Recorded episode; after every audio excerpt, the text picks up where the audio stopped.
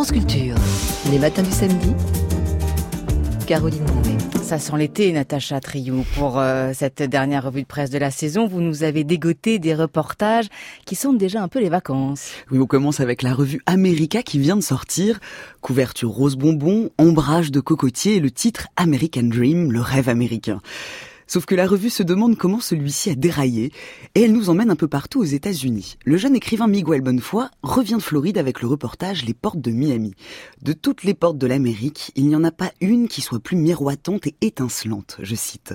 C'est un portrait de la ville et de sa faune, de son luxe délirant, de ses artifices, mais surtout de sa précarité en plein soleil. Ce sont, ce ne sont pas les États-Unis, mais les esclaves unis, dit-on sur place. À Miami, ville d'un métissage culturel inouï, l'anglais est une langue étrangère, et au-delà de l'American Dream, on découvre qu'il existe un rêve cubain. La revue America qui va jusqu'à Hawaï. Oui, jusque dans le Pacifique avec un reportage de Joanne Didion, l'écrivaine culte de la contre-culture américaine. Et elle a écrit Lettre au paradis dans les années 60. Donc là, nous sommes dans le Hawaï des années 60. On y retrouve le bruit que font les palmiers sous le souffle des alizés et le parfum des hibiscus. Mais ce n'est pas une carte postale qui est décrite ici.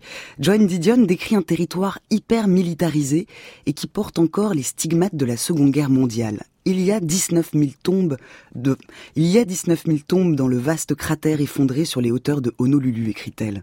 Elle décrit également les débuts d'un tourisme bon marché, ou comment Hawaï est devenu la plaque tournante de l'industrie du voyage. C'est un texte très beau où l'on retrouve la plume de l'autrice, une atmosphère tropicale et vénéneuse. Avec Télérama, on reste dans les années 60 et dans la mythologie américaine. Pour sa série estivale, le magazine raconte en six épisodes l'été 1969. Et il commence avec les 50 ans de Woodstock. Okay. C'est un récit assez drôle de cette première édition. On est plus proche du cauchemar que du rêve américain. Des organisateurs dépassés par les événements, 500 000 spectateurs au lieu de 60 000. Et je cite, une foule de hippies mouillés jusqu'aux os, habillés comme des gueux et englués dans une mer de boue. Il pleuvait des cordes. Télérama explique aussi comment l'événement a jeté les bases du grand commerce rock et comment aussi de jeunes cinéastes comme Martin Scorsese ont créé son iconographie et ses images d'épinal grâce au film succès Woodstock. Dans le film, on voit notamment un moment de grâce, un concert au petit jour, soleil levant, à 8h36 précisément, le groupe Jefferson Airplane.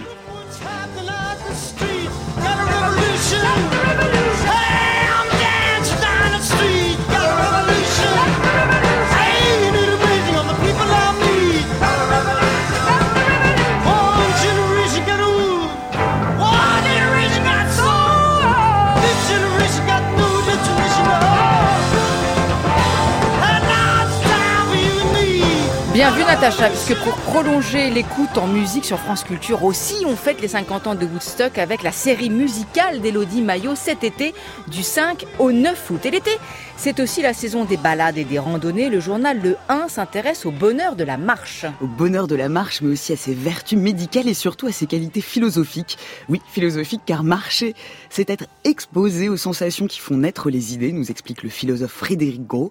Selon lui, la pensée de Nietzsche, c'est la tentative folle et démesurée de stabiliser des pensées qui vous viennent en marchant. Alors moi, je termine cette revue de presse avec les, qualités poétiques de la marche et ce poème de Henri Michaud que l'on trouve dans ses pages. Marchant, marchant, marchant de visages battus et d'oiseaux inquiets, marchant dans la ville embrasée, marchant de sillage perdu, de fantômes de vent, d'eau, d'odeur, marchant d'une vie de chien, marchant, marchant.